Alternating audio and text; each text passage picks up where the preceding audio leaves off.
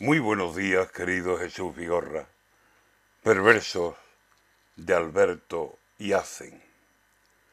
Han pasado 25 años y da igual el tiempo.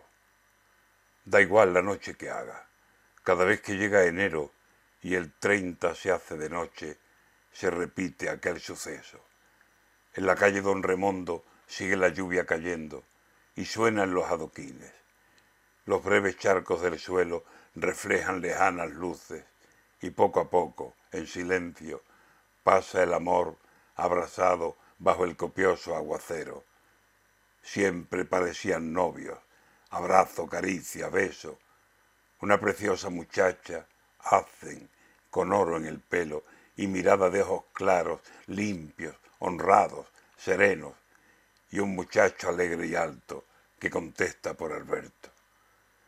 Dos cobardes terroristas, dos asesinos a sueldo, por la espalda, por las sombras, sin que les temblara el dedo, nos mataron a traición a dos que eran de los nuestros, de los de la paz, la vida, la tolerancia, el respeto.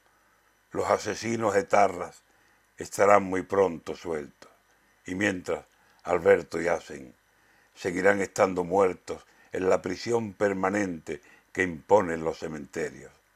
Yo ni olvido ni perdono, y siento el asco muy dentro cuando veo a los amigos de los asesinos esos mandar con voz en España y con el odio exigiendo y recibiendo el abrazo de quienes se llaman pueblo. Me dan arcadas de asco, siento en la sangre un veneno.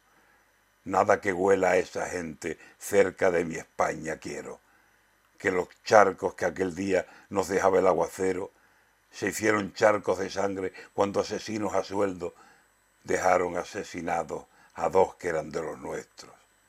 Tres chiquillos que dormían en sus inocentes sueños nunca pudieron soñar que despertarían huérfanos.